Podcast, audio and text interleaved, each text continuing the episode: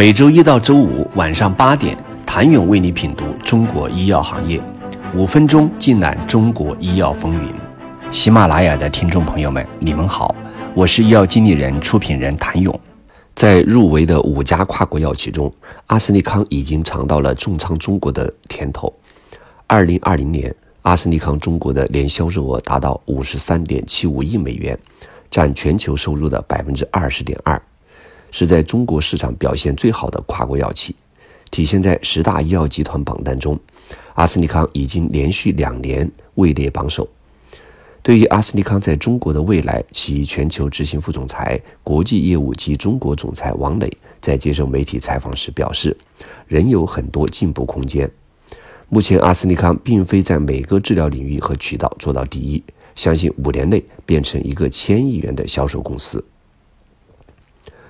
失去全球头把交椅的辉瑞，在十大医药集团的排名也已经连续三年下降。不过，据其二零二一年一季报显示，其营收一百四十二亿美元，大涨了百分之四十二。mRNA 疫苗全年销售有望达到二百六十亿美元，这将有助于其再次回到全球 top one 的地位。而辉瑞大刀阔斧的改革能否在中国市场如此快的见效，或许还需时日。拜耳整体表现稳定，下滑一位到第七名，而二零一八到二零一九连续两年上榜的赛洛菲则消失了。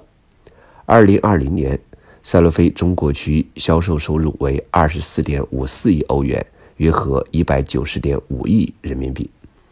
同比下降百分之七点七。其占全球收入的百分之六点八，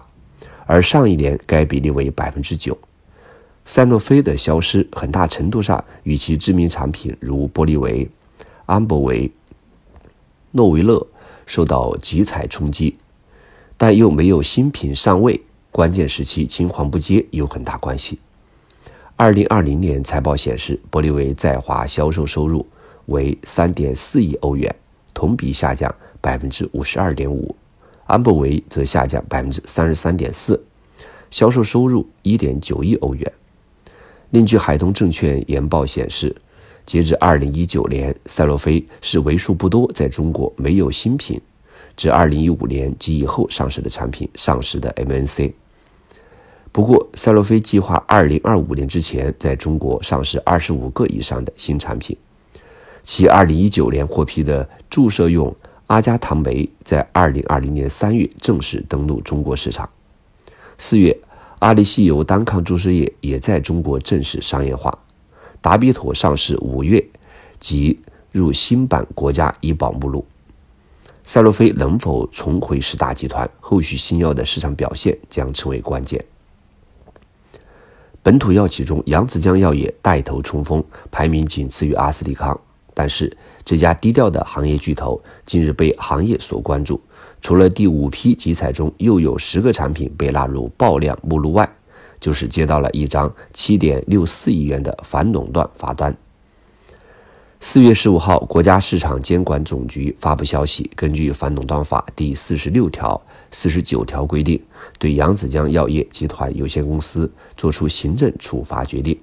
责令扬子江药业集团停止违法行为，并处以其二零一八年销售额二百五十四点六七亿元百分之三的罚款，即七点六四亿元。央视评论称，重罚扬子江药业并不是结局，这张反垄断罚单对扬子江以及医药行业所带来的震慑效应仍在发酵中。在产品布局上，扬子江在二零二零年底。通过与冰岛企业安沃泰克、长春安沃合作，开始进军生物类似药领域。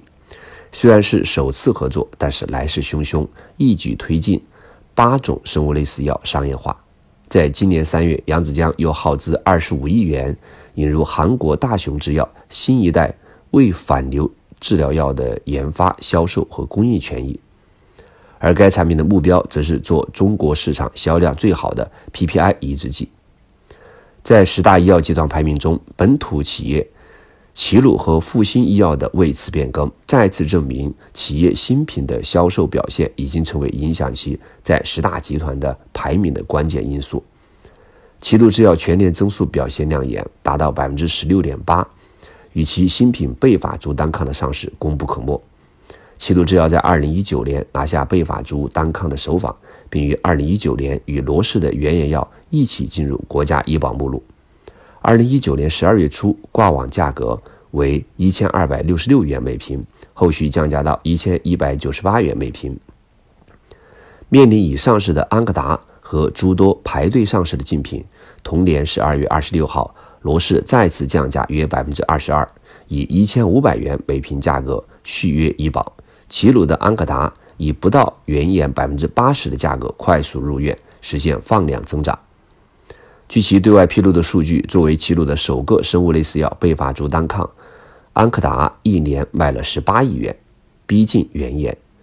有数据统计，二零二零年一到七月，贝法珠单抗的原研药安维汀在全国样本医院销售额为十三点七五亿元，较二零一九年同期下降了百分之九点九。